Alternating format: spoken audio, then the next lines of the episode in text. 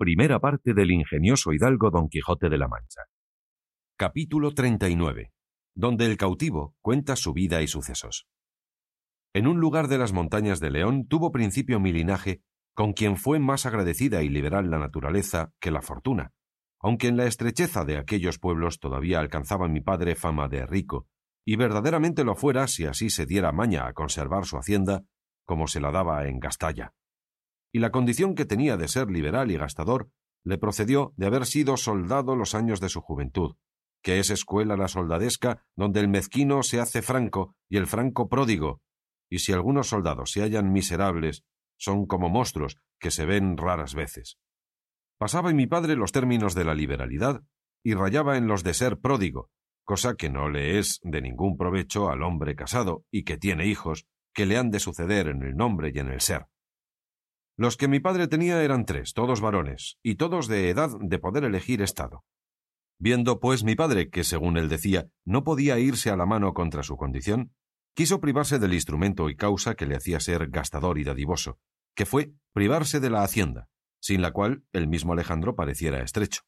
Y así, llamándonos un día a todos tres a solas en un aposento, nos dijo unas razones semejantes a las que ahora diré. Hijos, para deciros que os quiero, bien basta saber y decir que sois mis hijos. Y para entender que os quiero mal, basta saber que no me voy a la mano en lo que toca conservar vuestra hacienda. Pues para que entendáis desde aquí adelante que os quiero, como padre, y que no os quiero destruir como padrastro, quiero hacer una cosa con vosotros que ha muchos días que la tengo pensada y con madura consideración dispuesta. Vosotros estáis ya en edad de tomar estado, o a lo menos de elegir ejercicio, tal que cuando mayores os honre y aproveche. Y lo que he pensado es hacer de mi hacienda cuatro partes. Las tres os daré a vosotros, a cada uno lo que le tocare, sin exceder en cosa alguna. Y con la otra me quedaré yo para vivir y sustentarme los días que el cielo fuere servido de darme de vida. Pero querría que, después que cada uno tuviese en su poder la parte que le toca de su hacienda, siguiese uno de los caminos que le diré. Hay un refrán en nuestra España, a mi parecer muy verdadero, como todos lo son, por ser sentencias breves sacadas de la luenga y discreta experiencia, y el que yo digo dice Iglesia o mar o casa real, como si más claramente dijera quien quisiere valer y ser rico, siga o a la iglesia o navegue, ejercitando el arte de la mercancía, o entre a servir a los reyes en sus casas, porque dicen más vale migaja de rey que merced de señor. Digo esto porque querría, y es mi voluntad, que uno de vosotros siguiese las letras, el otro la mercancía, y el otro sirviese al rey en la guerra, pues es dificultoso entrar a servirle en su casa, que ya que la guerra no de muchas riquezas, suele dar mucho valor y mucha fama. Dentro de ocho días os daré toda vuestra parte en dineros, sin defraudaros en un ardite, como lo veréis por la obra. Decidme ahora si queréis seguir mi parecer y consejo en lo que os he propuesto. Y mandándome a mí, por ser el mayor, que respondiese, después de haberle dicho que no se deshiciese de la hacienda, sino que gastase todo lo que fuese su voluntad, que nosotros éramos mozos para saber ganarla, vine a concluir en que cumpliría su gusto, y que el mío era seguir el ejercicio de las armas, sirviendo en él a Dios y a mi rey. El segundo hermano hizo los mismos ofrecimientos, y escogió el irse a las Indias, llevando empleada la hacienda que le cupiese. El menor, y a lo que yo creo el más discreto, dijo que quería seguir la Iglesia o irse a acabar sus comenzados estudios a Salamanca. Así como acabamos de concordarnos y escoger nuestros ejercicios, mi padre nos abrazó a todos y con la brevedad que dijo, puso por obra cuanto nos había prometido y dando a cada uno su parte, que a lo que se me acuerda fueron cada tres mil ducados en dineros, porque un nuestro tío compró toda la hacienda y la pagó de contado porque no saliese del tronco de la casa, en un mismo día nos despedimos todos tres de nuestro buen padre. Y en aquel mismo, pareciéndome a mí ser inhumanidad que mi padre quedase viejo y con tan poca hacienda, hice con él que de mis tres mil tomase los dos mil ducados, porque a mí me bastaba el resto para acomodarme de lo que había menester un soldado. Mis dos hermanos, movidos de mi ejemplo, cada uno le dio mil ducados, de modo que a mi padre le quedaron cuatro mil en dineros, y más tres mil, que a lo que parece valía la hacienda que le cupo, que no quiso vender, sino quedarse con ella en raíces. Digo, en fin, que nos despedimos de él y de aquel nuestro tío que he dicho, no sin mucho sentimiento y lágrimas de todos, encargándonos que les hiciésemos saber todas las veces que hubiese comodidad para ello de nuestros sucesos prósperos o adversos. Prometímoselo y abrazándonos y echándonos su bendición, el uno tomó el viaje de Salamanca, el otro el de Sevilla, y yo el de Alicante, a donde tuve nuevas que había una nave ginovesa que cargaba allí lana para Génova. Este hará veinte y dos años que salí de casa de mi padre, y en todos ellos, puesto que he escrito algunas cartas, no he sabido de él ni de mis hermanos nueva alguna. Y lo que en este discurso de tiempo he pasado lo diré brevemente. Embarquéme en Alicante. Llegué con próspero viaje a Génova.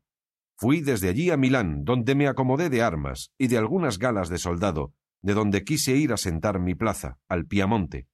Y estando ya de camino para Alejandría de la Palla, tuve nuevas que el gran duque de Alba pasaba a Flandes.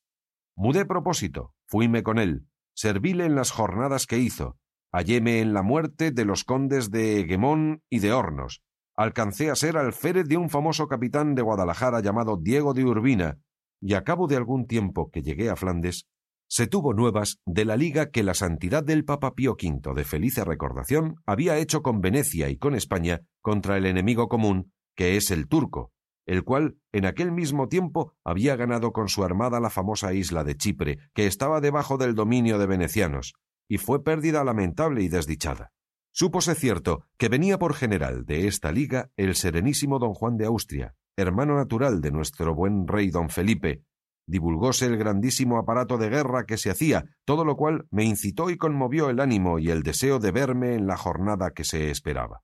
Y aunque tenía barruntos y casi premisas ciertas de que en la primera ocasión que se ofreciese sería promovido a capitán, lo quise dejar todo y venirme, como me vine a Italia, y quiso mi buena suerte que el señor don Juan de Austria acababa de llegar a Génova,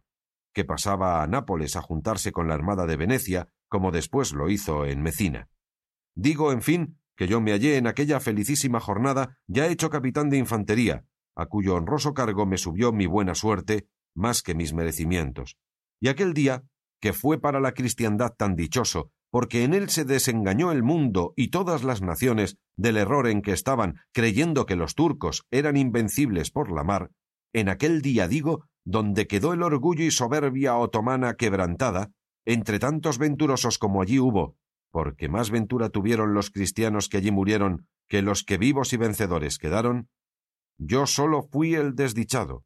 pues en cambio de que pudiera esperar, si fuera en los romanos siglos alguna naval corona, vi aquella noche que siguió tan famoso día con cadenas a los pies y esposas a las manos. Y fue de esta suerte, que habiendo el Uchalí, rey de Argel, atrevido y venturoso cosario, embestido y rendido la capitana de Malta, que sólo tres caballeros quedaron vivos en ella, y estos malheridos, acudió la capitana de Juan Andrea a socorrella en la cual yo iba con mi compañía, y haciendo lo que debía en ocasión semejante, salté en la galera contraria, la cual, desviándose de la que había embestido, estorbó que mis soldados me siguiesen, y así me hallé solo entre mis enemigos, a quien no pude resistir por ser tantos. En fin, me rindieron lleno de heridas.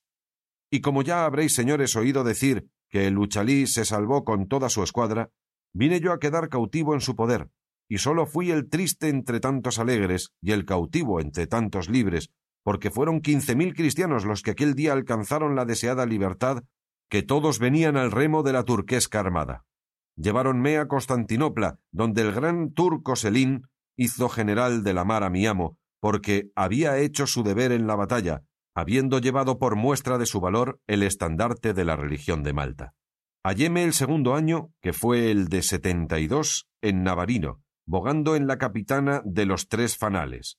Vi y noté la ocasión que allí se perdió de no coger en el puerto toda la armada turquesca, porque todos los leventes y genízaros que en ella venían tuvieron por cierto que les habían de embestir dentro del mismo puerto y tenían a punto su ropa y pasamaques, que son sus zapatos, para huirse luego por tierra, sin esperar ser combatidos. Tanto era el miedo que habían cobrado a nuestra armada. Pero el cielo lo ordenó de otra manera, no por culpa ni descuido del general que a los nuestros regía, sino por los pecados de la cristiandad y porque quiere y permite Dios que tengamos siempre verdugos que nos castiguen. En efecto, el Uchalí se recogió a Modón, que es una isla que está junto a Navarino, y echando a la gente en tierra, fortificó la boca del puerto y estuvo quedo hasta que el señor don Juan se volvió.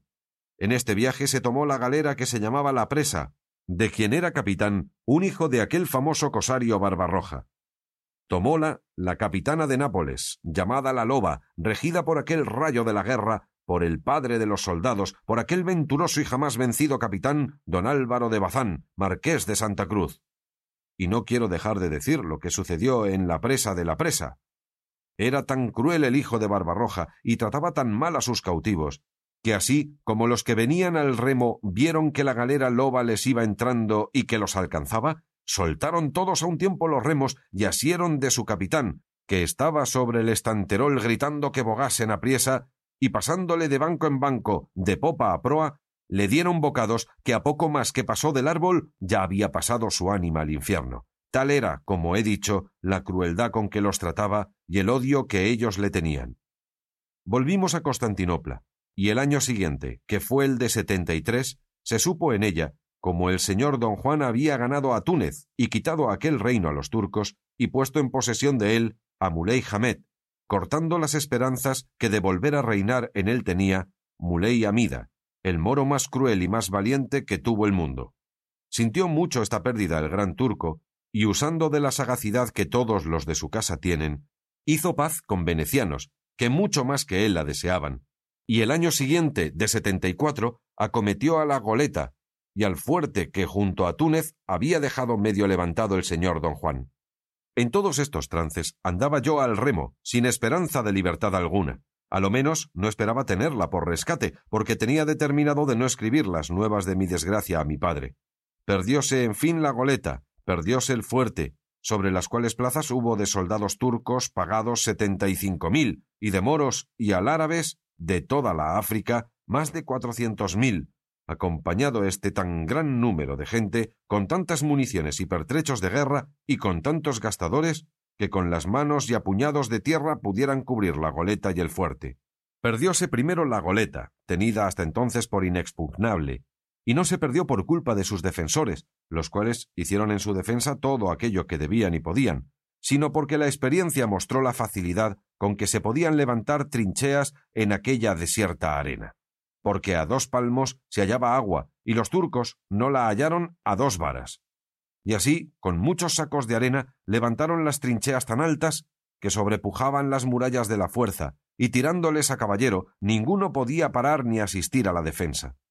Fue común opinión que no se habían de encerrar los nuestros en la goleta, sino esperar en campaña al desembarcadero, y los que esto dicen hablan de lejos y con poca experiencia de casos semejantes, porque si en la goleta y en el fuerte apenas había siete mil soldados, ¿cómo podía tan poco número, aunque más esforzados fuesen, salir a la campaña y quedar en las fuerzas contra tanto como era el de los enemigos? ¿Y cómo es posible dejar de perderse fuerza que no es socorrida, y más cuando la acercan enemigos muchos y porfiados y en su misma tierra? Pero a muchos les pareció, y así me pareció a mí, que fue particular gracia y merced que el cielo hizo a España en permitir que se asolase aquella oficina y capa de maldades, y aquella gomia o esponja y polilla de la infinidad de dineros que allí sin provecho se gastaban, sin servir de otra cosa que de conservar la memoria de haberla ganado la felicísima del invictísimo Carlos V, como si fuera menester para hacerla eterna, como lo es y será, que aquellas piedras la sustentaran. Perdióse también el fuerte, pero fuéronle ganando los turcos palmo a palmo, porque los soldados que lo defendían pelearon tan valerosa y fuertemente que pasaron de veinticinco mil los enemigos que mataron en veintidós asaltos generales que les dieron. Ninguno cautivaron sano de trescientos que quedaron vivos, señal cierta y clara de su esfuerzo y valor, y de lo bien que se habían defendido y guardado sus plazas. Rindióse a partido un pequeño fuerte o torre que estaba en mitad del estaño, a cargo de don Juan Zanoguera, caballero valenciano y famoso soldado. Cautivaron a don Pedro Puertocarrero, general de la goleta, el cual hizo cuanto fue posible por defender su fuerza y sintió tanto el haberla perdido que de pesar murió en el camino de Constantinopla, donde le llevaban cautivo. cautivaron asimismo al general del fuerte que se llamaba Gabrio Cervellón, caballero milanés, grande ingeniero y valentísimo soldado. Murieron en estas dos fuerzas muchas personas de cuenta, de las cuales fue una Pagán de Oria, caballero del hábito de San Juan, de condición generoso, como lo mostró la suma liberalidad que usó con su hermano el famoso Juan Andrea de Oria, y lo que más hizo lastimosa su muerte fue haber muerto a manos de unos alárabes de quien se fió, viendo ya perdido el fuerte, que se ofrecieron de llevarle en hábito de moro a Tabarca, que es un portezuelo o casa que en aquellas riberas tienen los ginoveses que se ejercitan en la pesquería del coral, los cuales al árabes le cortaron la cabeza y se la trujeron al general de la armada turquesca, el cual cumplió con ellos nuestro refán castellano que, aunque la traición aplace, el traidor se aborrece, y así se dice que mandó el general ahorcar a los que le trujeron el presente porque no se le habían traído vivo. Entre los cristianos, que en el fuerte se perdieron, fue uno llamado don Pedro de Aguilar, natural no sé de qué lugar de la Andalucía, el cual había sido alférez en el fuerte, soldado de mucha cuenta y de raro entendimiento. Especialmente tenía particular gracia en lo que llaman poesía. Dígolo porque su suerte le trujo a mi galera y a mi banco, y a ser esclavo de mi mismo patrón, y antes que nos partiésemos de aquel puerto, hizo este caballero dos sonetos a manera de epitafios, el uno a la goleta y el otro al fuerte y en verdad que los tengo de decir, porque los sé de memoria, y creo que antes causarán gusto que pesadumbre. En el punto en que el cautivo nombró a don Pedro de Aguilar, don Fernando miró a sus camaradas, y todos tres se sonrieron, y cuando llegó a decir de los sonetos, dijo el uno Antes que vuestra merced pase adelante, le suplico me diga qué se hizo ese don Pedro de Aguilar que ha dicho. Lo que sé es, respondió el cautivo, que al cabo de dos años que estuvo en Constantinopla, se huyó en traje de Arnaute con un griego espía, y no sé si vino en libertad, puesto que creo que sí, porque de allí a un año vi yo al griego en Constantinopla y no le pude preguntar el suceso de aquel viaje. Bueno fue, respondió el caballero, porque ese don Pedro es mi hermano y está ahora en nuestro lugar, bueno y rico, casado y con tres hijos. Gracias sean dadas a Dios, dijo el cautivo, por tantas mercedes como le hizo, porque no hay en la tierra, conforme mi parecer, contento que se iguale a alcanzar la libertad perdida. Y más, replicó el caballero, que yo sé los sonetos que mi hermano hizo. Dígalos, pues, vuestra merced, dijo el cautivo, que los sabrá decir mejor que yo. Que me place, respondió el caballero. Y el de la goleta decía así. Capítulo 40. Donde se prosigue la historia del cautivo. Almas dichosas que del mortal velo, libres y exentas por el bien que obrastes, desde la baja tierra os levantastes a lo más alto y lo mejor del cielo, y ardiendo en ira y en honroso celo, de los cuerpos la fuerza ejercitastes, que en propia y sangre ajena colorastes el mar vecino y arenoso suelo. Primero, que el valor faltó la vida, en los cansados brazos que muriendo, con ser vencidos, llevan la victoria, y esta vuestra mortal triste caída, entre el muro y el hierro, os va adquiriendo fama que el mundo os da y el cielo gloria. De esa misma manera lo sé yo, dijo el cautivo. Pues el del fuerte, si mal no me acuerdo, dijo el caballero, dice así. De entre esta tierra estéril derribada de estos terrones por el suelo echados, las almas santas de tres mil soldados subieron vivas a mejor morada, siendo primero en vano ejercitada la fuerza de sus brazos esforzados, hasta que al fin de pocos y cansados dieron la vida al filo de la espada. Y este es el suelo que continúa sido de mil memorias lamentables llenos en los pasados siglos y presentes, mas no más justas de su duro seno habrán al claro cielo almas subido, ni aun él sostuvo cuerpos tan valientes. No parecieron mal los sonetos, y el cautivo se alegró con las nuevas que de su camarada le dieron, y prosiguiendo su cuento dijo Rendidos, pues, la goleta y el fuerte, los turcos dieron orden en desmantelar la goleta, porque el fuerte quedó tal que no hubo qué poner por tierra, y para hacerlo con más brevedad y menos trabajo, la minaron por tres partes, pero con ninguna se pudo volar lo que parecía menos fuerte, que eran las murallas viejas, y todo aquello que había quedado en pie de la fortificación nueva que había hecho el Fratín con mucha facilidad vino a tierra. En resolución, la armada volvió a Constantinopla triunfante y vencedora, y de allí a pocos meses murió mi amo, el Uchalí, al cual llamaban Uchalí Fartax, que quiere decir en lengua turquesca el renegado tiñoso, porque lo era, y es costumbre entre los turcos ponerse nombres de alguna falta que tengan o de alguna virtud que en ellos haya, y esto es porque no hay entre ellos sino cuatro apellidos de linajes, que descienden de la casa otomana, y los demás, como tengo dicho, toman nombre y apellido ya de las tachas del cuerpo y ya de las virtudes del ánimo. Y este tiñoso bogó el remo, siendo esclavo del gran señor catorce años, y a más de los treinta y cuatro de su edad renegó de despecho de que un turco, estando al remo, le dio un bofetón, y por poderse vengar dejó su fe. Y fue tanto su valor que sin subir por los torpes medios y caminos que los más privados del gran turco suben, vino a ser rey de Argel, y después a ser general de la mar, que es el tercero cargo que hay en aquel señorío. Era calabrés de nación, y moralmente fue hombre de bien, y trataba con mucha humanidad a sus cautivos, que llegó a tener tres mil, los cuales, después de su muerte, se repartieron, como él lo dejó en su testamento, entre el gran señor, que también es hijo heredero de cuantos mueren y entra a la parte con los más hijos que deja el difunto, y entre sus renegados. Y yo ocupé a un renegado veneciano, que siendo grumete de una nave, le cautivó el Uchalí, y le quiso tanto que fue uno de los más regalados garzones suyos, y él vino a ser el más cruel renegado que jamás se ha visto. Llamábase Azán Agá, y llegó a ser muy rico, y a ser rey de Argel, con lo cual yo vine de Constantinopla algo contento por estar tan cerca de España, no porque pensase escribir a nadie el desdichado suceso mío, sino por ver si me era más favorable la suerte en Argel que en Constantinopla, donde ya había probado mil maneras de huirme y ninguna tuvo sazón mi ventura. Y pensaba en Argel buscar otros medios de alcanzar lo que tanto deseaba, porque jamás me desamparó la esperanza de tener libertad. Y cuando en lo que fabricaba, pensaba y ponía por obra, no correspondía el suceso a la intención. Luego, sin abandonarme, fingía y buscaba otra esperanza que me sustentase, aunque fuese débil y flaca. Con esto entretenía la vida encerrado en una prisión o casa que los turcos llaman baño, donde encierran los cautivos cristianos, así los que son del rey, como de algunos particulares, y los que llaman del almacén, que es como decir cautivos del concejo, que sirven a la ciudad en las obras públicas que hace y en otros oficios. Y estos tales cautivos tienen muy dificultosa su libertad, que como son del común y no tienen amo particular, no hay con quien tratar su rescate, aunque le tengan.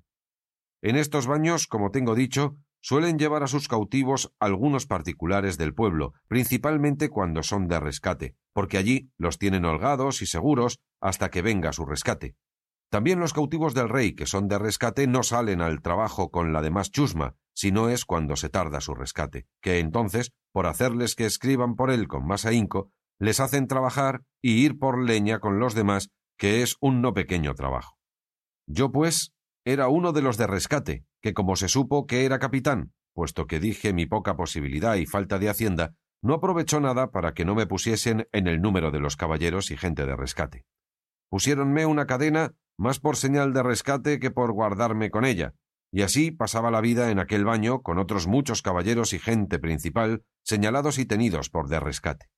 Y aunque la hambre y desnudez pudiera fatigarnos a veces, y aun casi siempre ninguna cosa nos fatigaba tanto como oír y ver a cada paso las jamás vistas ni oídas crueldades que mi amo usaba con los cristianos. Cada día ahorcaba el suyo, empalaba a éste, desorejaba a aquel, y esto por tan poca ocasión, y tan sin ella, que los turcos conocían que lo hacía no más de por hacerlo y por ser natural condición suya ser homicida de todo el género humano. Solo libró bien con él un soldado español, llamado tal de Saavedra, el cual, con haber hecho cosas que quedarán en la memoria de aquellas gentes por muchos años y todas por alcanzar libertad, jamás le dio palo, ni se lo mandó dar, ni le dijo mala palabra, y por la menor cosa de muchas que hizo, temíamos todos que había de ser empalado, y así lo temió él más de una vez. Y si no fuera porque el tiempo no da lugar, yo dijera ahora algo de lo que este soldado hizo que fuera parte para entreteneros y admiraros harto mejor que con el cuento de mi historia. Digo, pues, que encima del patio de nuestra prisión caían las ventanas de la casa de un moro rico y principal, las cuales, como de ordinario son las de los moros, más eran agujeros que ventanas, y aun éstas se cubrían con celosías muy espesas y apretadas. Acaeció, pues, que un día, estando en un terrado de nuestra prisión con otros tres compañeros, haciendo pruebas de saltar con las cadenas por entretener el tiempo, estando solos, porque todos los demás cristianos habían salido a trabajar, alcé acaso los ojos y vi que por aquellas cerradas ventanillas que he dicho parecía una caña, y al remate de ella puesto un lienzo atado, y la caña se estaba blandeando y moviéndose casi como si hiciera señas que llegásemos a tomarla. Miramos en ello, y uno de los que conmigo estaba fue a ponerse debajo de la caña por ver si la soltaban o lo que hacían. Pero así como llegó, alzaron la caña y la movieron a los dos lados como si dijeran no con la cabeza. Volvióse el cristiano y tornáronla a bajar y hacer los mismos movimientos que primero. Fue otro de mis compañeros y sucedióle lo mismo que al primero. Finalmente fue el tercero, y avínole lo que al primero y al segundo. Viendo yo esto, no quise dejar de probar la suerte, y así como llegué a ponerme debajo de la caña, la dejaron caer y dio a mis pies dentro del baño. Acudí luego a desatar el lienzo, en el cual vi un nudo, y dentro de él venían diez cianís, que son unas monedas de oro bajo que usan los moros, que cada una vale diez reales de los nuestros. Si me holgué con el hallazgo, no hay para qué decirlo, pues fue tanto el contento como la admiración de pensar de dónde podía venirnos aquel bien, especialmente a mí, pues las muestras de no haber querido soltar la caña sino a mí, claro decían que a mí se hacía la merced. Tomé mi buen dinero, quebré la caña, volvíme al terradillo, miré la ventana y vi que por ella salía una muy blanca mano, que la abrían y cerraban muy apriesa. Con esto entendimos o imaginamos que alguna mujer que en aquella casa vivía nos debía de haber hecho aquel beneficio, y en señal de que lo agradecíamos, hicimos zalemas a uso de moros, inclinando la cabeza, doblando el cuerpo y poniendo los brazos sobre el pecho. De allí a poco sacaron por la misma ventana una pequeña cruz hecha de cañas, y luego la volvieron a entrar. Esta señal nos confirmó en que alguna cristiana debía de estar cautiva en aquella casa, y era la que el bien nos hacía pero la blancura de la mano y las ajorcas que en ella vimos nos deshizo este pensamiento, puesto que imaginamos que debía de ser cristiana renegada, a quien de ordinario suelen tomar por legítimas mujeres sus mismos amos, y aún lo tienen aventura, porque las estiman en más que las de su nación. En todos nuestros discursos dimos muy lejos de la verdad del caso, y así todo nuestro entretenimiento desde allí adelante era mirar y tener por norte a la ventana donde nos había aparecido la estrella de la caña. Pero bien se pasaron quince días en que no la vimos, ni la mano tampoco, ni otra señal alguna. Y aunque en este tiempo procuramos con toda solicitud saber quién en aquella casa vivía y si había en ella alguna cristiana renegada, jamás hubo quien nos dijese otra cosa sino que allí vivía un moro principal y rico llamado Ají Morato, alcaide que había sido de la pata, que es oficio entre ellos de mucha calidad. Mas cuando más descuidados estábamos de que por allí habían de llover más cianís, vimos a deshora parecer la caña y otro lienzo en ella, con otro nudo más crecido, y esto fue a tiempo que estaba el baño, como la vez pasada, solo y sin gente. Hicimos la acostumbrada prueba, yendo cada uno primero que yo, de los mismos tres que estábamos, pero a ninguno se rindió la caña sino a mí, porque en llegando yo la dejaron caer. Desaté el nudo y hallé cuarenta escudos de oro españoles y un papel escrito en arábigo, y al cabo de lo escrito hecha una grande cruz. Besé la cruz, tomé los escudos, volvíme al terrado, hicimos todos nuestras zalemas, tornó a aparecer la mano, hice señas que leería el papel, cerraron la ventana. Quedamos todos confusos y alegres con lo sucedido, y como ninguno de nosotros no entendía el arábigo, era grande el deseo que teníamos de entender lo que el papel contenía, y mayor la dificultad de buscar quien lo leyese. En fin, yo me determiné de fiarme de un renegado natural de Murcia que se había dado por grande amigo mío, y puesto prendas entre los dos que le obligaban a guardar el secreto que le encargase, porque suelen algunos renegados cuando tienen intención de volverse a tierra de cristianos traer consigo algunas firmas de cautivos principales en que dan fe, a la forma que pueden, como tal renegado es hombre de bien, y que siempre ha hecho bien a cristianos, y que lleva deseo de huirse en la primera ocasión que se le ofrezca. Algunos hay que procuran estas fes con buena intención, otros se sirven de ellas acaso y de industria, que viniendo a robar a tierra de cristianos, si a dicha se pierden o los cautivan, sacan sus firmas y dicen que por aquellos papeles se verá el propósito con que venían, el cual era de quedarse en tierra de cristianos, y que por eso venían en corso con los demás turcos. Con esto se escapan de aquel primer ímpetu y se reconcilian con la Iglesia sin que se les haga daño y cuando ven la suya, se vuelven a Berbería a ser lo que antes eran. Otros hay que usan de estos papeles y los procuran con buen intento, y se quedan en tierra de cristianos, pues uno de los renegados que he dicho era este mi amigo, el cual tenía firmas de todas nuestras camaradas, donde le acreditábamos cuanto era posible, y si los moros le hallaran estos papeles, le quemaran vivo. Supe que sabía muy bien arábigo, y no solamente hablarlo, sino escribirlo, pero antes que del todo me declarase con él, le dije que me leyese aquel papel que acaso me había hallado en un agujero de mi rancho. Abrióle y estuvo un buen espacio mirándole y construyéndole, murmurando entre los dientes. Preguntéle si lo entendía. Díjome que muy bien, y que si quería que me lo declarase palabra por palabra, que le diese tinta y pluma, porque mejor lo hiciese. Dímosle luego lo que pedía, y él poco a poco lo fue traduciendo, y en acabando dijo Todo lo que va aquí en romance sin faltar letra es lo que contiene este papel morisco, y hace de advertir que a donde dice Lela Marien quiere decir Nuestra Señora la Virgen María. Leímos el papel y decía así. Cuando yo era niña tenía mi padre una esclava, la cual en mi lengua me mostró la zalá cristianesca y me dijo muchas cosas de Lela Marien. La cristiana murió, y yo sé que no fue al fuego, sino con Alá, porque después la vi dos veces y me dijo que me fuese a tierra de cristianos a ver a Lela Marien, que me quería mucho.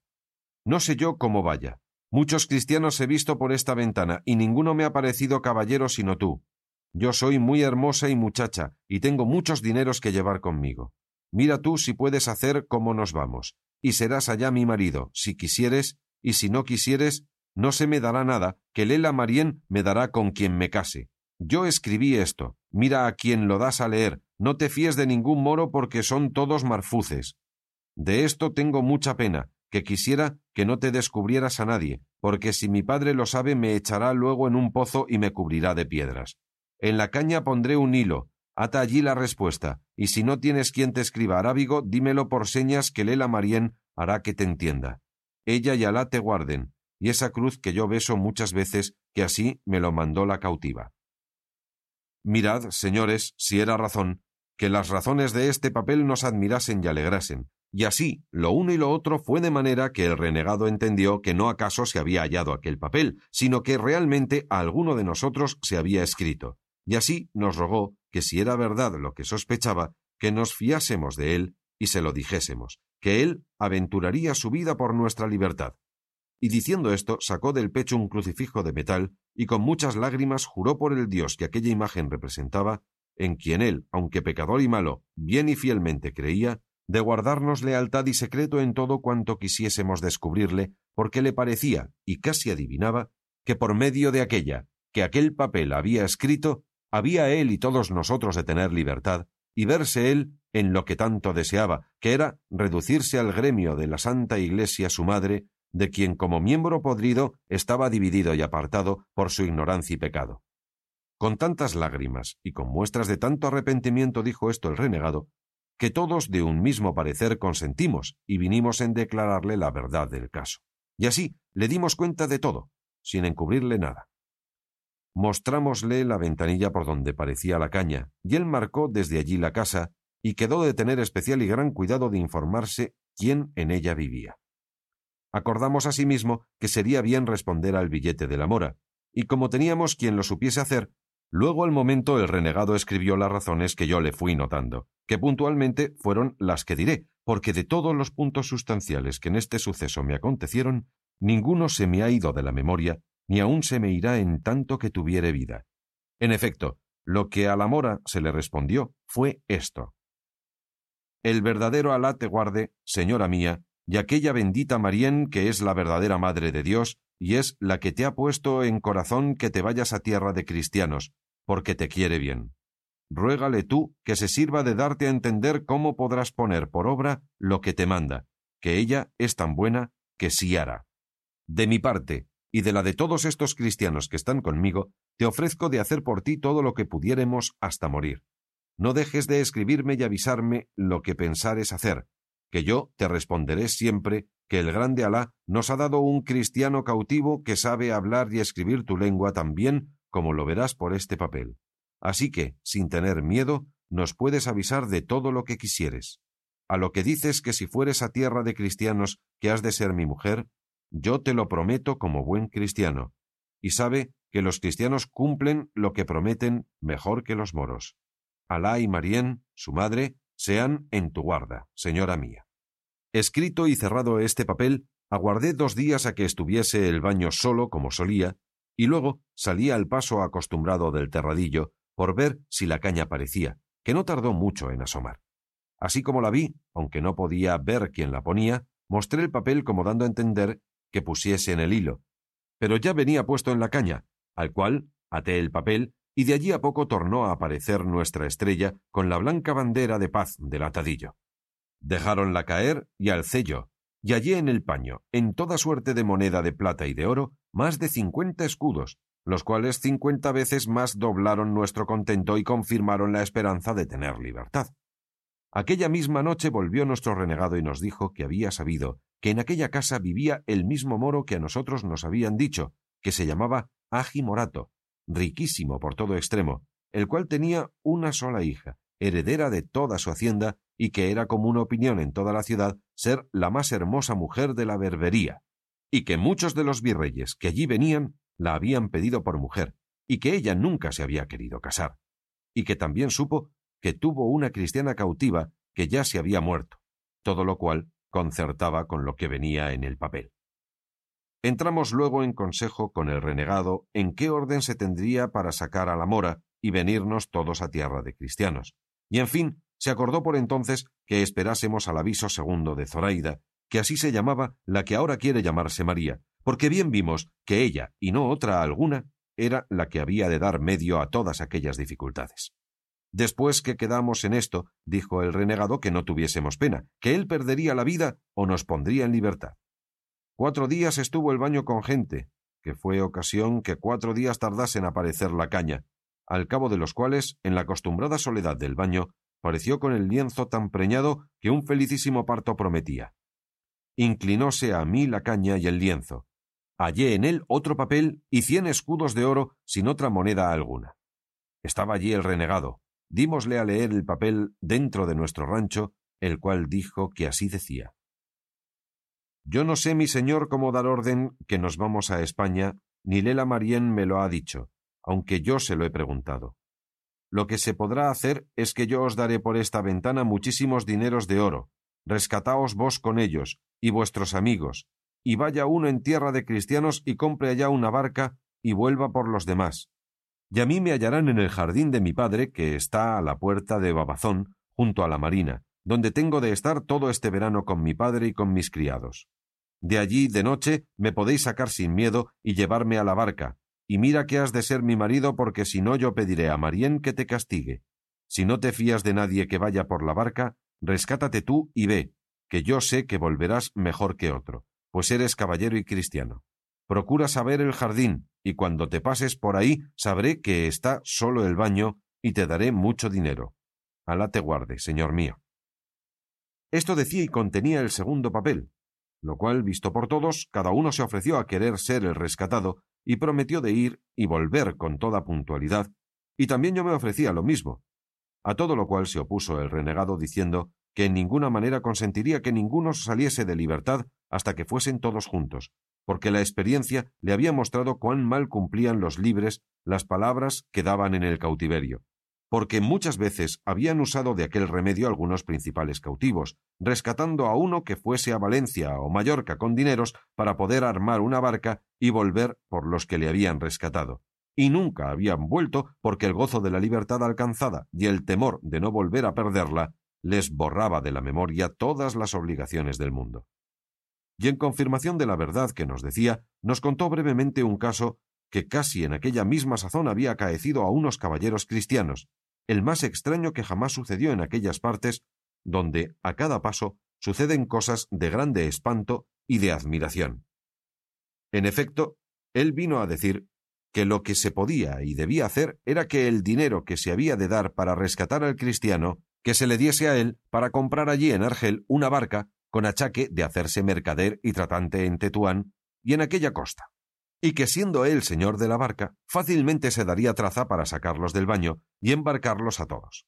Cuanto más que si la mora, como ella decía, daba dineros para rescatarlos a todos, que estando libres era facilísima cosa aún embarcarse en la mitad del día, y que la dificultad que se ofrecía mayor era que los moros no consienten que renegado alguno compre ni tenga barca, si no es bajel grande para ir en corso, porque se temen que el que compra barca, principalmente si es español, no la quiere sino para irse a tierra de cristianos, pero que él facilitaría este inconveniente con hacer que un moro tagarino fuese a la parte con él en la compañía de la barca y en la ganancia de las mercancías, y con esta sombra él vendría a ser señor de la barca, con que daba por acabado todo lo demás. Y puesto que a mí y a mis capanadas nos había parecido mejor lo de enviar por la barca a Mallorca, como la mora decía, no osamos contradecirle, temerosos que si no hacíamos lo que él decía, nos había de descubrir y poner a peligro de perder las vidas si descubriese el trato de Zoraida, por cuya vida diéramos todos las nuestras y así determinamos de ponernos en las manos de Dios y en las del renegado. Y en aquel mismo punto se le respondió a Zoraida, diciéndole que haríamos todo cuanto nos aconsejaba, porque lo había advertido tan bien como si Lela Marien se lo hubiera dicho, y que en ella sola estaba dilatar aquel negocio o ponello luego por obra. Ofrecímele de nuevo de ser su esposo, y con esto otro día, que acaeció a estar solo en el baño, en diversas veces, con la caña y el paño, nos dio dos mil escudos de oro y un papel donde decía que el primer jumá, que es el viernes, se iba al jardín de su padre, y que antes que se fuese nos daría más dinero, y que si aquello no bastase, que se lo avisásemos, que nos daría cuanto le pidiésemos, que su padre tenía tantos, que no lo echaría de menos, cuanto más que ella tenía las llaves de todo.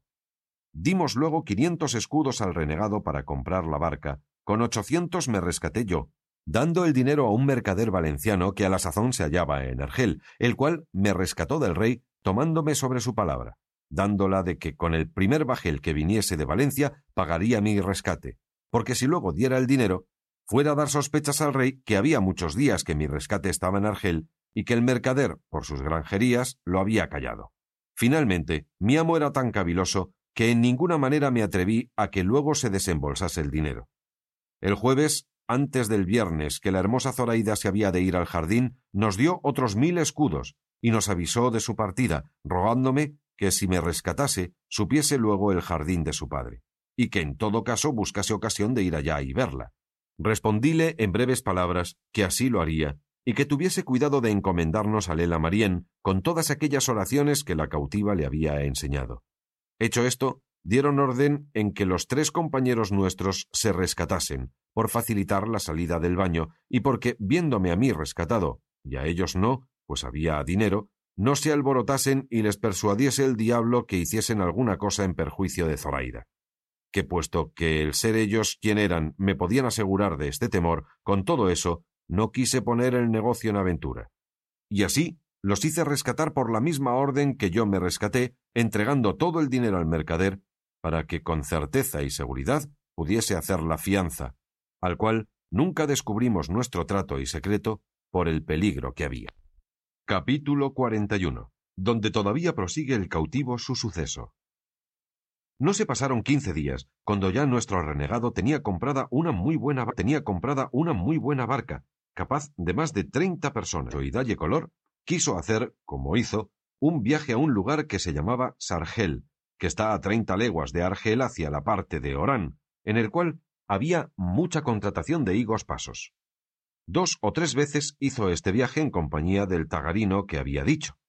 Tagarinos llaman en Berbería a los moros de Aragón y a los de Granada mudéjares, y en el reino de Fez llaman a los mudéjares elches, los cuales son la gente de quien aquel rey más se sirve en la guerra. Digo, pues, que cada vez que pasaba con su barca daba fondo en una caleta que estaba no dos tiros de ballesta del jardín donde Zoraida esperaba. Y allí, muy de propósito, se ponía el renegado con los morillos que bogaban el remo, o ya a hacer la zala, o como por ensayarse de burlas a lo que pensaba hacer de veras. Y así se iba al jardín de Zoraida y le pedía fruta y su padre se la daba sin conocelle.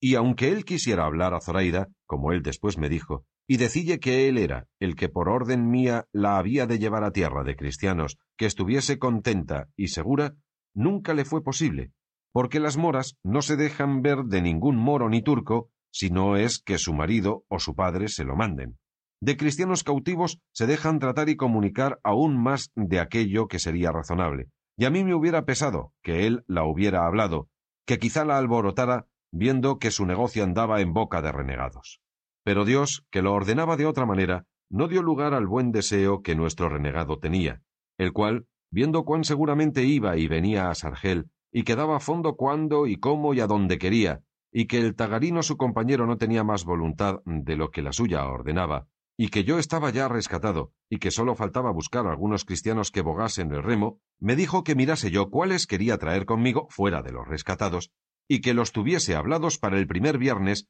donde tenía determinado que fuese nuestra partida. Viendo esto, hablé a doce españoles, todos valientes hombres del remo, y de aquellos que más libremente podían salir de la ciudad. Y no fue poco hallar tantos en aquella coyuntura, porque estaban veinte bajeles en corso, y se habían llevado toda la gente de remo, y estos no se hallarán si no fuera que su amo se quedó aquel verano sin ir en corso a acabar una galeota que tenía en el astillero a los cuales no les dije otra cosa sino que el primer viernes en la tarde se saliesen uno a uno, disimuladamente, y se fuesen la vuelta del jardín de Agi Morato, y que allí me aguardasen hasta que yo fuese. A cada uno di este aviso de por sí, con orden que aunque allí viesen a otros cristianos, no les dijesen sino que yo les había mandado esperar en aquel lugar. Hecha esta diligencia me faltaba hacer otra, que era la que más me convenía, y era la de avisar a Zoraida en el punto que estaban los negocios, para que estuviese apercibida y sobre aviso que no se sobresaltase si de improviso la asaltásemos antes del tiempo que ella podía imaginar que la barca de cristianos podía volver. Y así determiné de ir al jardín y ver si podía hablarla, y con ocasión de coger algunas hierbas, un día antes de mi partida fui allá. Y la primera persona con quien encontré fue con su padre, el cual me dijo en lengua que en toda la berbería y aun en Constantinopla se halla entre cautivos y moros, que ni es morisca, ni castellana, ni de otra nación alguna, sino una mezcla de todas las lenguas con la cual todos nos entendemos, digo pues que en esta manera de lenguaje me preguntó que qué buscaba en aquel su jardín y de quién era. Respondíle que era esclavo de Arnaute Mamí, y esto porque sabía yo, por muy cierto, que era un grandísimo amigo suyo, y que buscaba de todas hierbas para hacer ensalada. Preguntóme, por el consiguiente, si era hombre de rescate o no, y que cuánto pedía mi amo por mí. Estando en todas estas preguntas y respuestas, salió de la casa del jardín la bella Zoraida, la cual ya había mucho que me había visto, y como las moras en ninguna manera hacen melindre de mostrarse a los cristianos, ni tampoco se esquivan, como ya he dicho, no se le dio nada de venir a donde su padre conmigo estaba. Antes, luego, cuando su padre vio que venía, y de espacio, la llamó y mandó que llegase. Demasiada cosa sería decir yo ahora la mucha hermosura, la gentileza, el gallardo y rico adorno con que mi querida Zoraida se mostró a mis ojos. Sólo diré que más perlas pendían de su hermosísimo cuello, orejas y cabellos que cabellos tenía en la cabeza. En las gargantas de los sus pies, que descubiertas a su usanza traía, traía dos carcajes, que así se llamaban las manillas o ajorcas de los pies en morisco, de purísimo oro, con tantos diamantes engastados que ella me dijo después que su padre los estimaba en diez mil doblas, y las que traían las muñecas de las manos valían otro tanto. Las perlas eran en gran cantidad y muy buenas, porque la mayor gala y bizarría de las moras es adornarse de ricas perlas y aljófar, y así hay más perlas y aljófar entre moros que entre todas las demás naciones, y el padre de Zoraida tenía fama de tener muchas, y de las mejores que en Argel había, y de tener asimismo más de doscientos mil escudos españoles, de todo lo cual era señora esta que ahora lo es mía. Si con todo este adorno podía venir entonces hermosa o no, por las reliquias que le han quedado en tantos trabajos, se podrá conjeturar cuál debía de ser en las prosperidades, porque ya se sabe que la hermosura de algunas mujeres tiene días y sazones, y requiere accidentes para disminuirse o acrecentarse, y es natural cosa que las pasiones del ánimo la levanten o abajen, puesto que las más veces la destruyen. Digo, en fin, que entonces llegó en todo extremo aderezada y en todo extremo hermosa, o a lo menos a mí me pareció serlo la más que hasta entonces había visto, y con esto, viendo las obligaciones en que me había puesto, me parecía que tenía delante de mí una deidad del cielo, venida a la tierra para mi gusto y para mi remedio. Así como ella llegó, le dijo su padre en su lengua, como yo era cautivo de su amigo Arnaute Mamí, y que venía a buscar ensalada. Ella tomó la mano, y en aquella mezcla de lenguas que tengo dicho, me preguntó si era caballero y qué era la causa que no me rescataba.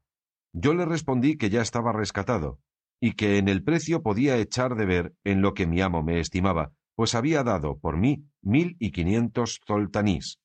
A lo cual ella respondió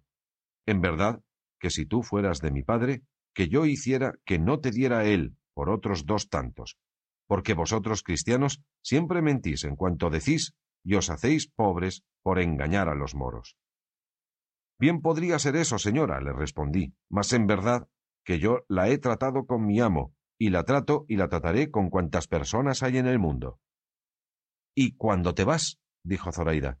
Mañana, creo yo, dije, porque está aquí un bajel de Francia que se hace mañana a la vela y pienso irme en él.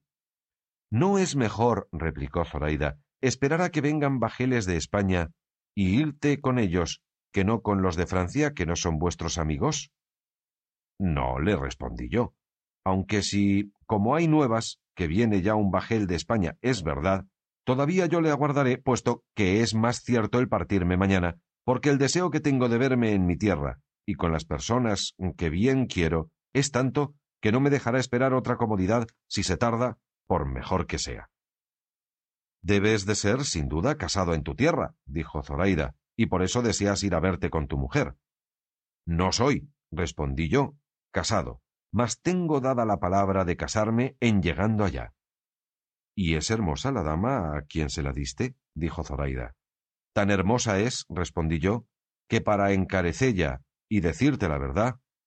te parece a ti mucho. De esto se rió muy de veras su padre y dijo Walá, cristiano, que debe de ser muy hermosa si se parece a mi hija, que es la más hermosa de todo este reino. Si no, mírala bien, y verás como te digo verdad. Servíanos de intérprete a las más de estas palabras y razones el padre de Zoraida, como más ladino, que aunque ella hablaba la bastarda lengua que, como he dicho, allí se usa, más declaraba su intención por señas que por palabras. Estando en estas y otras muchas razones, llegó un moro corriendo y dijo a grandes voces que por las bardas o paredes del jardín habían saltado cuatro turcos y andaban cogiendo la fruta, aunque no estaba madura. Sobresaltóse el viejo y lo mismo hizo Zoraida, porque es común y casi natural el miedo que los moros a los turcos tienen, especialmente a los soldados, los cuales son tan insolentes y tienen tanto imperio sobre los moros que a ellos están sujetos, que los tratan peor que si fuesen esclavos suyos. Digo, pues, que dijo su padre a Zoraida Hija, retírate a la casa y enciérrate en tanto que yo voy a hablar con esos canes, y tú, cristiano, busca tus hierbas y vete en buen hora y llévate a Alá con bien a tu tierra. Yo me incliné y él se fue a buscar a los turcos, dejándome solo con Zoraida, que comenzó a dar muestras de irse donde su padre le había mandado. Pero apenas él se encubrió con los árboles del jardín, cuando ella, volviéndose a mí, llenos los ojos de lágrimas, me dijo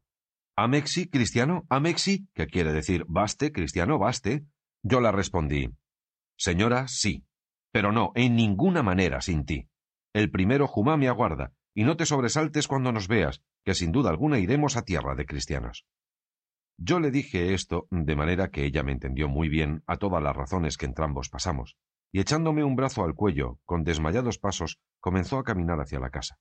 Y quiso la suerte, que pudiera ser muy mala si el cielo no lo ordenara de otra manera, que yendo los dos de la manera y postura que os he contado, con un brazo al cuello, su padre, que ya volvía de hacer ir a los turcos, nos vio de la suerte y manera que íbamos, y nosotros vimos que él nos había visto. Pero Zoraida, advertida y discreta, no quiso quitar el brazo de mi cuello, antes se llegó más a mí, y puso su cabeza sobre mi pecho, doblando un poco las rodillas, dando claras señales y muestras que se desmayaba. Y yo asimismo di a entender que la sostenía contra mi voluntad. Su padre llegó corriendo donde estábamos, y viendo a su hija de aquella manera, le preguntó que qué tenía. Pero como ella no le respondiese, dijo su padre Sin duda alguna que con el sobresalto de la entrada de estos canes se ha desmayado. Y quitándola del mío, la arrimó a su pecho, y ella, dando un suspiro, y aún no enjutos los ojos de lágrimas, volvió a decir Amexi, cristiano, Amexi, vete, cristiano, vete. A lo que su padre respondió No importa, hija, que el cristiano se vaya, que ningún mal te ha hecho, y los turcos ya son idos. No te sobresalte cosa alguna, pues ninguna hay que pueda darte pesadumbre, pues, como ya te he dicho, los turcos, a mi ruego, se volvieron por donde entraron. Ellos, señor, la sobresaltaron como has dicho, dije yo a su padre. Mas, pues ella dice que yo me vaya, no la quiero dar pesadumbre. Quédate en paz, y con tu licencia volveré, si fuere menester, por hierbas a este jardín, que según dice mi amo, en ninguno las hay mejores para ensalada que en él. Todas las que quisieres podrás volver, respondió Agimorato. Que mi hija no dice esto porque tú ni ninguno de los cristianos la enojaban, sino que, por decir que los turcos se fuesen, dijo que tú te fueses, o porque ya era hora que buscases tus hierbas. Con esto me despedí al punto de entrambos, y ella, arrancándosele el alma al parecer, se fue con su padre, y yo, con achaque de buscar las hierbas, rodeé muy bien y a mi placer todo el jardín, miré bien las entradas y salidas, y la fortaleza de la casa, y la comodidad que se podía ofrecer para facilitar todo nuestro negocio. Hecho esto, me vine y di cuenta de cuanto había pasado al renegado y a mis compañeros, y ya no veía la hora de verme gozar sin sobresalto del bien que en la hermosa y bella Zoraida la suerte me ofrecía. En fin, el tiempo se pasó, y se llegó el día y plazo de nosotros tan deseado. Y siguiendo todos el orden y parecer que con discreta consideración y largo discurso muchas veces habíamos dado, tuvimos el buen suceso que deseábamos, porque el viernes que se siguió al día que yo con Zoraida hablé en el jardín, nuestro renegado, al anochecer, dio fondo con la barca casi frontero de donde la hermosísima Zoraida estaba. Ya los cristianos que habían de bogar el remo estaban prevenidos y escondidos por diversas partes de todos aquellos alrededores. Todos estaban suspensos y alborozados aguardándome, deseosos ya de embestir con el bajel que a los ojos tenían, porque ellos no sabían el concierto del renegado, sino que pensaban que a fuerza de brazos habían de haber y ganar la libertad, quitando la vida a los moros que dentro de la barca estaban. Sucedió, pues, que así como yo me mostré y mis compañeros, todos los demás escondidos que nos vieron, se vinieron, llegando a nosotros. Esto era ya a tiempo que la ciudad estaba ya cerrada, y por toda aquella campaña ninguna persona aparecía. Cuando estuvimos juntos, dudamos si sería mejor ir primero por Zoraida o rendir primero a los moros vagarinos, que bogaban el remo en la barca. Y estando en esta duda, llegó a nosotros nuestro renegado diciéndonos que en qué nos deteníamos, que ya era hora y que todos sus moros estaban descuidados, y los más de ellos durmiendo. Dijimosle en lo que reparábamos, y él dijo que lo que más importaba era rendir primero el bajel, que se podía hacer con grandísima facilidad y sin peligro alguno, y que luego podíamos ir por Zoraida. Pareciónos bien a todos lo que decía, y así, sin detenernos más, haciendo él la guía, llegamos al bajel, y saltando él dentro primero, metió mano a un alfanje, y dijo el morisco Ninguno de vosotros se mueva de aquí si no quiere que le cueste la vida. Ya a este tiempo habían entrado dentro casi todos los cristianos. Los moros, que eran de poco ánimo, Viendo hablar de aquella manera a su arráez, quedáronse espantados, y sin ninguno de todos ellos echar mano a las armas, que pocas o casi ningunas tenían, se dejaron, sin hablar alguna palabra, maniatar de los cristianos, los cuales con mucha presteza lo hicieron, amenazando a los moros que si alzaban por alguna vía o manera la voz, que luego al punto los pasarían todos a cuchillo. Hecho ya esto, quedándose en guardia de ellos la mitad de los nuestros, los que quedábamos, haciéndonos asimismo el renegado la guía, Fuimos al jardín de Agi Morato, y quiso la buena suerte que llegando a abrir la puerta, se abrió con tanta facilidad como si cerrada no estuviera, y así con gran quietud y silencio llegamos a la casa sin ser sentidos de nadie. Estaba la bellísima Zoraida guardándonos a una ventana, y así como sintió gente, preguntó con voz baja si éramos nizarani, como si dijera o preguntara si éramos cristianos. Yo le respondí que sí y que bajase. Cuando ella me conoció, no se detuvo un punto, porque sin responderme palabra, bajó en un instante, abrió la puerta y mostróse a todos tan hermosa y ricamente vestida que no lo acierto a encarecer.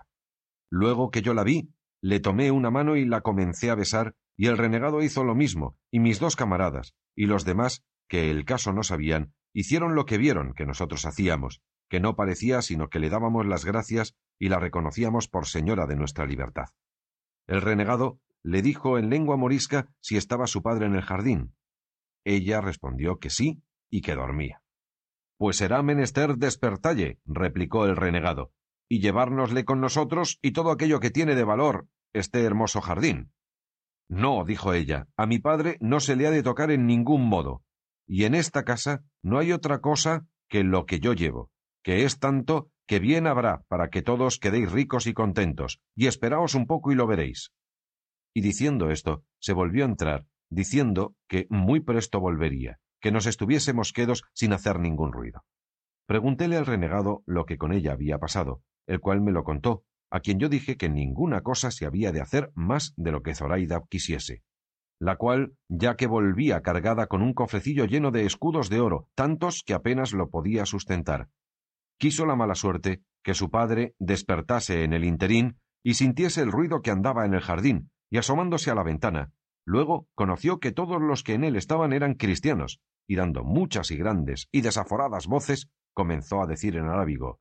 Cristianos, cristianos, ladrones, ladrones. por los cuales gritos nos vimos todos puestos en grandísima y temerosa confusión. Pero el renegado, viendo el peligro en que estábamos y lo mucho que le importaba salir con aquella empresa antes de ser sentido, con grandísima presteza subió donde Agi Morato estaba, y juntamente con él fueron algunos de nosotros, que yo no osé desamparar a la Zoraida, que como desmayada se había dejado caer en mis brazos. En resolución, los que subieron se dieron tan buena maña que en un momento bajaron con Agi Morato trayéndole atadas las manos y puesto un pañizuelo en la boca que no le dejaba hablar palabra, amenazándole que el hablarla le había de costar la vida.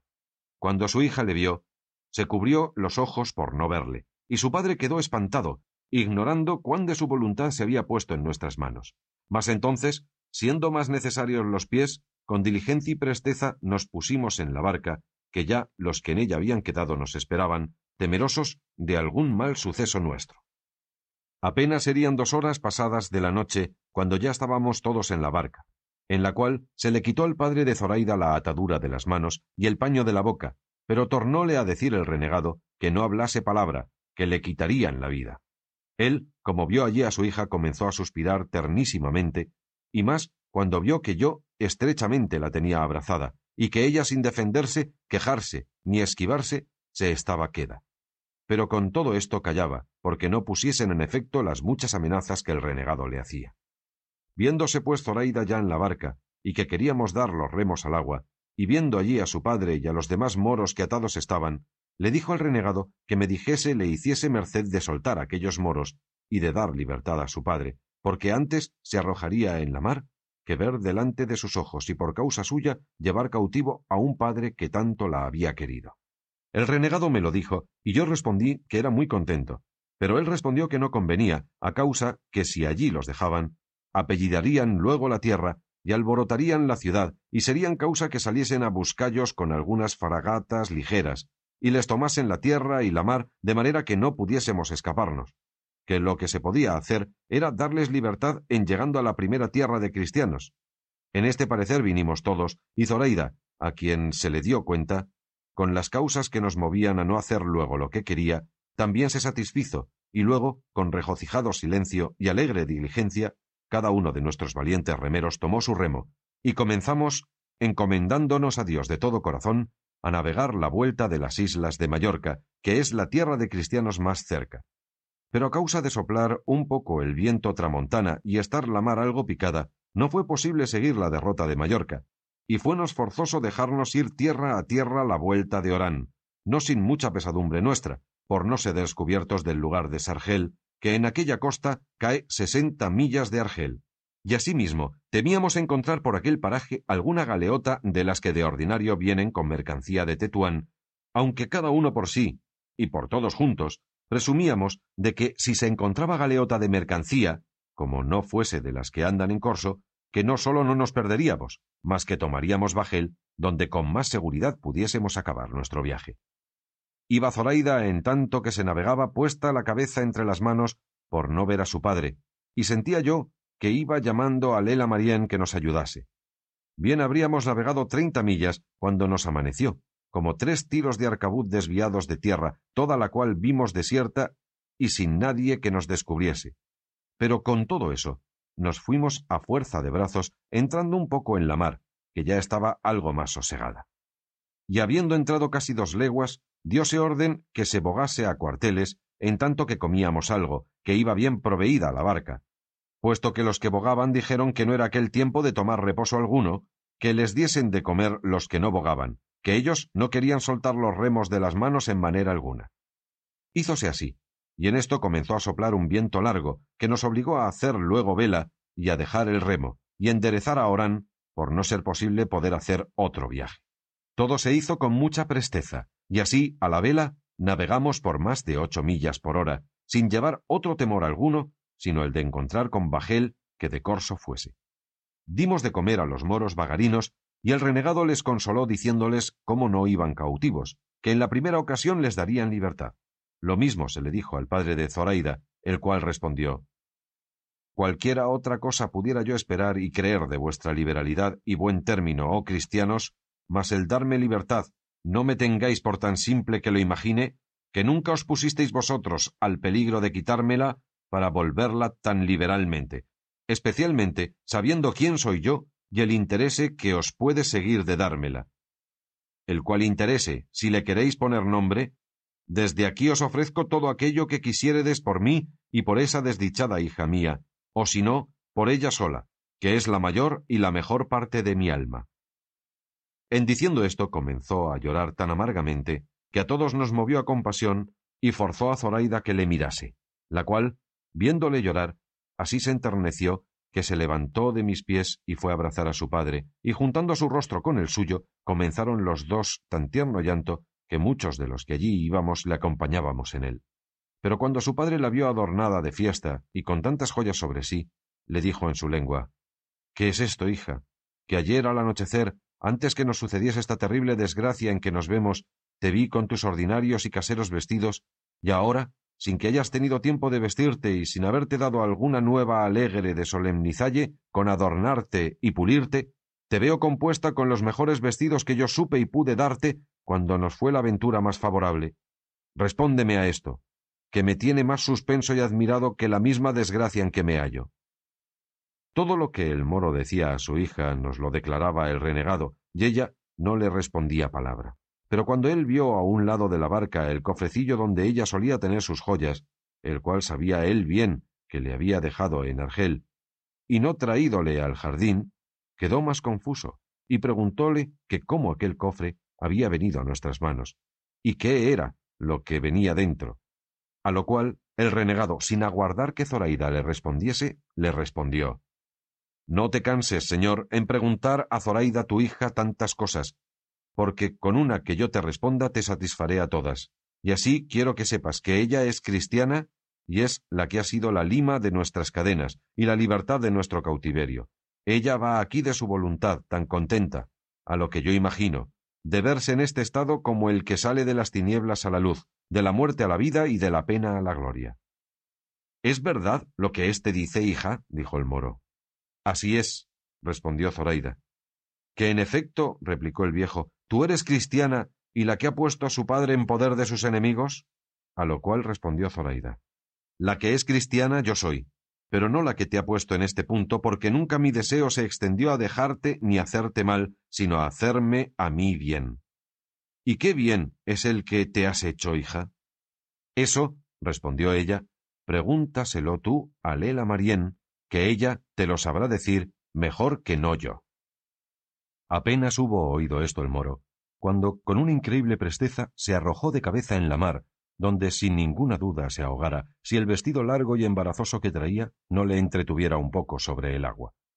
Dio voces Zoraida que le sacasen, y así acudimos luego todos, y asiéndole de la almalafa, le sacamos medio ahogado y sin sentido, de que recibió tanta pena Zoraida que como si fuera ya muerto hacía sobre él un tierno y doloroso llanto. Volvímosle boca abajo, volvió mucha agua, tornó en sí al cabo de dos horas, en las cuales, habiéndose trocado el viento, nos convino volver hacia tierra y hacer fuerza de remos por no embestir en ella. Mas quiso nuestra buena suerte que llegamos a una cala que se hace al lado de un pequeño promontorio o cabo, que de los moros es llamado el de la cava rumía, que en nuestra lengua quiere decir la mala mujer cristiana. Y es tradición entre los moros que en aquel lugar está enterrada la cava, por quien se perdió España, porque cava, en su lengua, quiere decir mujer mala, y rumía, cristiana.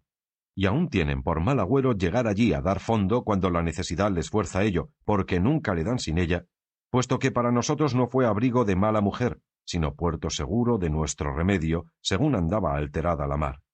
Pusimos nuestras centinelas en tierra y no dejamos jamás los remos de la mano. Comimos de lo que el renegado había proveído, y rogamos a Dios y a Nuestra Señora de todo nuestro corazón que nos ayudase y favoreciese para que felicemente diésemos fin a tan dichoso principio, diose orden a suplicación de Zoraida, como echásemos en tierra a su padre y a todos los demás moros que allí atados venían, porque no le bastaba el ánimo, ni lo podían sufrir sus blandas entrañas, ver delante de sus ojos atado a su padre y a aquellos de su tierra presos. Prometímosle de hacerlo así al tiempo de la partida, pues no corría peligro el dejallos en aquel lugar que era despoblado. No fueron tan vanas nuestras oraciones que no fuesen oídas del cielo, que en nuestro favor luego volvió el viento, tranquilo el mar, convidándonos a que tornásemos alegres a proseguir nuestro comenzado viaje. Viendo esto, desatamos a los moros, y uno a uno los pusimos en tierra, de lo que ellos se quedaron admirados. Pero llegando a desembarcar al padre de Zoraida, que ya estaba en todo su acuerdo, dijo ¿Por qué pensáis, cristianos, que esta mala hembra huelga de que me deis libertad? ¿Pensáis que es por piedad que de mí tiene? No, por cierto, sino que lo hace por el estorbo que le dará mi presencia cuando quiera poner en ejecución sus malos deseos. Ni penséis que la ha movido a mudar religión entender ella que la vuestra a la nuestra se aventaja, sino el saber que en vuestra tierra se usa la deshonestidad más libremente que en la nuestra. Y volviéndose a Zoraida, teniéndole yo y otro cristiano de entrambos brazos asido, porque algún desatino no hiciese, le dijo Oh infame moza y mal aconsejada muchacha, ¿A dónde vas, ciega y desatinada, en poder de estos perros naturales enemigos nuestros? Maldita sea la hora en que yo te engendré, y malditos sean los regalos y deleites en que te he criado. Pero viendo yo que llevaba término de no acabar tan presto, di priesa a ponella en tierra, y desde allí a voces prosiguió en sus maldiciones y lamentos, rogando a Mahoma rogase a Alá que nos destruyese, confundiese y acabase, y cuando por habernos hecho a la vela no pudimos oír sus palabras, vimos sus obras, que eran arrancarse las barbas, mesarse los cabellos y arrastrarse por el suelo. Mas una vez esforzó la voz de tal manera que pudimos entender que decía Vuelve, amada hija, vuelve a tierra, que todo te lo perdono. Entrega a esos hombres ese dinero que ya es suyo, y vuelve a consolar a este triste padre tuyo, que en esta desierta arena dejará la vida si tú le dejas todo lo cual escuchaba Zoraida, y todo lo sentía y lloraba, y no supo decirle ni respondelle palabra, sino Plega Alá, padre mío, que Lela Marién, que ha sido la causa de que yo sea cristiana, ella te consuele en tu tristeza. Alá sabe bien que no pude hacer otra cosa de la que he hecho, y que estos cristianos no deben nada a mi voluntad, pues aunque quisiera no venir con ellos y quedarme en mi casa, me fuera imposible, según la priesa que me daba mi alma a poner por obra esta, que a mí me parece tan buena como tú, padre amado, la juzgas por mala. Esto dijo a tiempo que ni su padre la oía, ni nosotros ya le veíamos. Y así, consolando yo a Zoraida, atendimos todos a nuestro viaje, el cual nos le facilitaba el próspero viento de tal manera que bien tuvimos por cierto de vernos otro día al amanecer en las riberas de España. Mas como pocas veces, o nunca, viene el bien puro y sencillo, sin ser acompañado o seguido de algún mal que le turbe o sobresalte, quiso nuestra ventura, o quizá las maldiciones que el moro a su hija había echado, que siempre se han de temer de cualquier padre que sean, quiso, digo, que estando ya engolfados y siendo ya casi pasadas tres horas de la noche, yendo con la vela tendida de alto baja, frenillados los remos, porque el próspero viento nos quitaba del trabajo de haberlos menester, con la luz de la luna, que claramente resplandecía, vimos cerca de nosotros un bajel redondo, que con todas las velas tendidas, llevando un poco a orza el timón, delante de nosotros atravesaba, y esto tan cerca, que nos fue forzoso amainar por no embestirle, y ellos asimismo hicieron fuerza de timón para darnos lugar que pasásemos. Habíanse puesto a bordo del bajel a preguntarnos quién éramos y a dónde navegábamos y de dónde veníamos, pero por preguntarnos esto en lengua francesa, dijo nuestro renegado Ninguno responda, porque estos, sin duda, son corsarios franceses que hacen a toda ropa.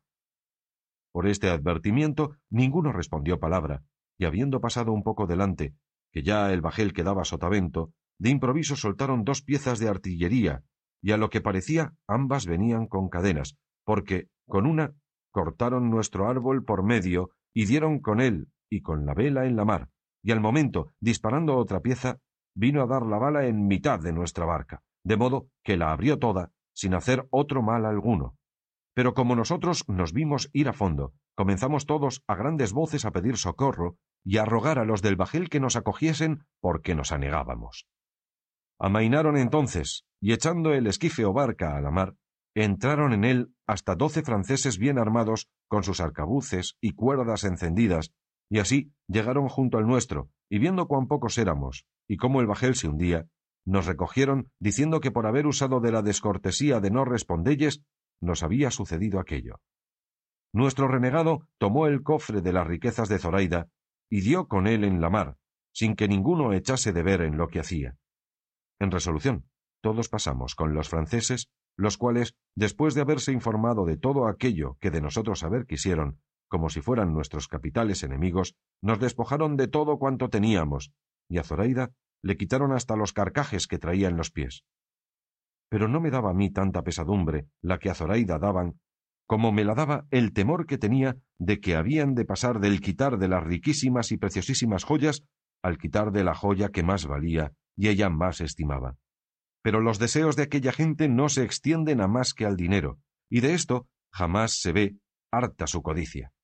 lo cual entonces llegó a tanto que aun hasta los vestidos de cautivos nos quitaran si de algún provecho les fueran. Y hubo parecer entre ellos de que a todos nos arrojasen a la mar envueltos en una vela, porque tenían intención de tratar en algunos puertos de España con nombre de que eran bretones, y si nos llevaban vivos, serían castigados siendo descubierto su hurto. Mas el capitán, que era el que había despojado a mi querida Zoraida, dijo que él se contentaba con la presa que tenía y que no quería tocar en ningún puerto de España sino pasar el estrecho de Gibraltar de noche, o como pudiese, y irse a la Rochela de donde había salido.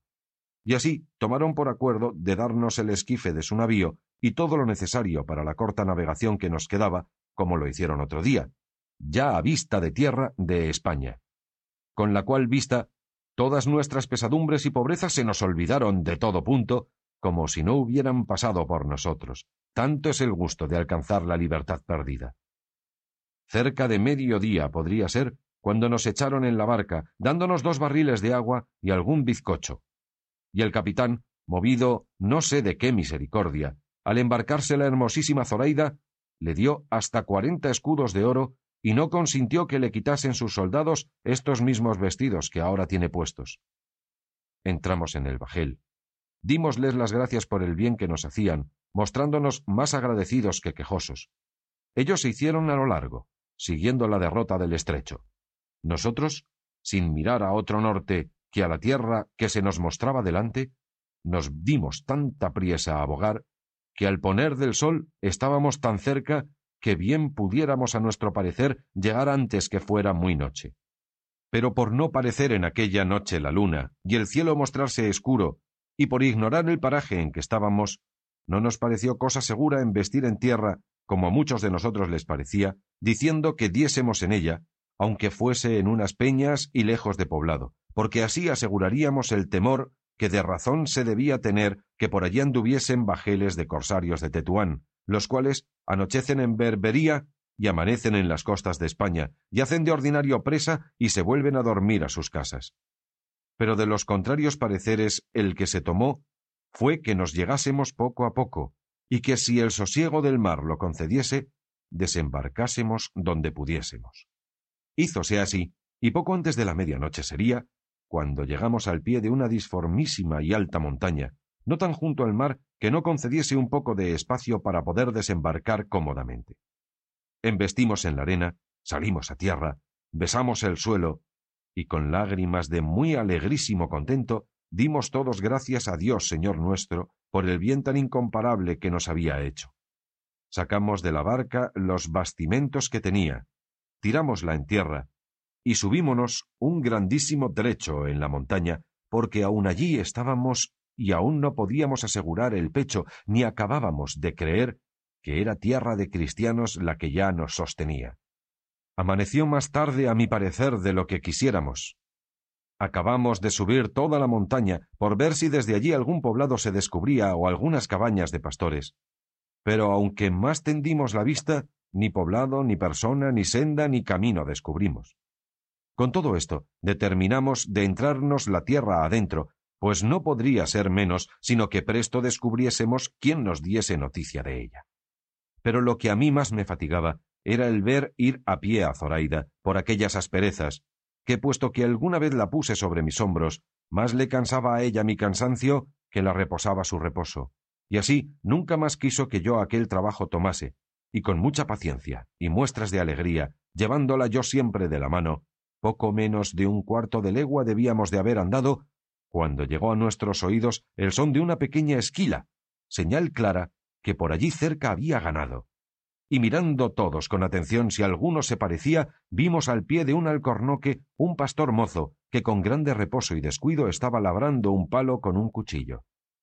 Dimos voces, y él, alzando la cabeza, se puso ligeramente en pie, y a lo que después supimos, los primeros que a la vista se le ofrecieron fueron el renegado y Zoraida, y como él los vio en hábito de moros, pensó que todos los de la berbería estaban sobre él, y metiéndose con extraña ligereza por el bosque adelante, comenzó a dar los mayores gritos del mundo diciendo Moros. moros hay en la tierra. moros. moros. arma. arma. Con estas voces quedamos todos confusos, y no sabíamos qué hacernos, pero considerando que las voces del pastor habían de alborotar la tierra y que la caballería de la costa había de venir luego a ver lo que era, acordamos que el renegado se desnudase las ropas del turco y se vistiese un gilecuelco o casaca de cautivo que uno de nosotros le dio luego, aunque se quedó en camisa. Y así, encomendándonos a Dios, fuimos por el mismo camino que vimos que el pastor llevaba, esperando siempre cuándo había de dar sobre nosotros la caballería de la costa. Y no nos engañó nuestro pensamiento porque aún no habrían pasado dos horas cuando habiendo ya salido de aquellas malezas a un llano, descubrimos hasta cincuenta caballeros que con gran ligereza, corriendo a media rienda, a nosotros se venían, y así como los vimos, nos estuvimos quedos aguardándolos. Pero como ellos llegaron y vieron, en lugar de los moros que buscaban, tanto pobre cristiano, quedaron confusos, y uno de ellos nos preguntó si éramos nosotros acaso la ocasión porque un pastor había apellidado al arma. Sí, dije yo, y queriendo comenzar a decirle mi suceso y de dónde veníamos y quién éramos, uno de los cristianos que con nosotros venían conoció al jinete que nos había hecho la pregunta y dijo, sin dejarme a mí decir más palabra Gracias sean dadas a Dios, señores, que a tan buena parte nos ha conducido, porque si yo no me engaño, la tierra que pisamos es la de Vélez Málaga. Si ya los años de mi cautiverio no me han quitado de la memoria el acordarme que vos, señor, que nos preguntáis quién somos, sois Pedro de Bustamante, tío mío. Apenas hubo dicho esto el cristiano cautivo, cuando el jinete se arrojó del caballo y vino a abrazar al mozo diciéndole Sobrino de mi alma y de mi vida, ya te conozco, y ya te he llorado por muerto, yo y mi hermana tu madre, y todos los tuyos que aún viven, y Dios ha sido servido de darles vida para que gocen el placer de verte. Ya sabíamos que estabas en Argel, y por las señas y muestras de tus vestidos, y la de todos los de esta compañía, comprehendo que habéis tenido milagrosa libertad. Así es, respondió el mozo, y tiempo nos quedará para contároslo todo. Luego que los jinetes entendieron que éramos cristianos cautivos, se apearon de sus caballos, y cada uno nos convidaba con el suyo para llevarnos a la ciudad de Vélez Málaga, que legua y media de allí estaba. Algunos de ellos volvieron a llevar la barca a la ciudad diciéndoles dónde la habíamos dejado. Otros nos subieron a las ancas, y Zoraida fue en las del caballo del tío del cristiano. Saliónos a recibir todo el pueblo que ya de alguno que se había adelantado sabían la nueva de nuestra venida. No se admiraban de ver cautivos libres, ni moros cautivos, porque toda la gente de aquella costa está hecha a ver a los unos y a los otros. Pero admirábanse de la hermosura de Zoraida, la cual en aquel instante y sazón estaba en su punto, así con el cansancio del camino como con la alegría de verse ya en tierra de cristianos, sin sobresalto de perderse, y esto le había sacado al rostro tales colores que si no es que la afición entonces me engañaba, osaré decir que más hermosa criatura no había en el mundo, a lo menos que yo la hubiese visto. Fuimos derechos a la iglesia a dar gracias a Dios por la merced recibida, y así como en ella entró Zoraida, dijo que allí había rostros que se parecían a los de Lela Marién. Dijímosle que eran imágenes suyas, y como mejor se pudo, le dio el renegado a entender lo que significaban, para que ella las adorase como si verdaderamente fueran cada una de ellas la misma Lela Marién que la había hablado. Ella, que tiene buen entendimiento y un natural fácil y claro, entendió luego cuanto acerca de las imágenes se le dijo. Desde allí nos llevaron y repartieron a todos en diferentes casas del pueblo. Pero al renegado, Zoraida y a mí, nos llevó el cristiano que vino con nosotros, y en casa de sus padres, que medianamente eran acomodados de los bienes de fortuna, y nos regalaron con tanto amor como a su mismo hijo. Seis días estuvimos en Vélez, al cabo de los cuales el renegado hecha su información de cuanto le convenía, se fue a la ciudad de Granada, a reducirse por medio de la Santa Inquisición al gremio santísimo de la Iglesia. Los demás cristianos libertados se fueron cada uno donde mejor le pareció. Solos quedamos Zoraida y yo, con solos los escudos que la cortesía del francés le dio a Zoraida, de los cuales compré este animal en que ella viene. Y sirviéndola yo hasta ahora de padre y escudero, y no de esposo, Vamos con intención de ver si mi padre es vivo o si alguno de mis hermanos ha tenido más próspera aventura que la mía, puesto que por haberme hecho el cielo compañero de Zoraida, me parece que ninguna otra suerte me pudiera venir, por buena que fuera, que más la estimara. La paciencia con que Zoraida lleva las incomodidades que la pobreza trae consigo, y el deseo que muestra tener de verse ya cristiana, es tanto y tal que me admira y me mueve a servirla todo el tiempo de mi vida, puesto que el gusto que tengo de verme suyo y de que ella sea mía, me le turba y deshace no saber si hallaré en mi tierra algún rincón donde recogella, y si habrán hecho el tiempo y la muerte tal mudanza en la hacienda y vida de mi padre y hermanos, que apenas halle quien me conozca, si ellos faltan. No tengo más señores que deciros de mi historia, la cual, si es agradable y peregrina, juzguenlo vuestros buenos entendimientos, que de mí sé decir que quisiera haberosla contado más brevemente, puesto que el temor de enfadaros más de cuatro circunstancias me ha quitado de la lengua.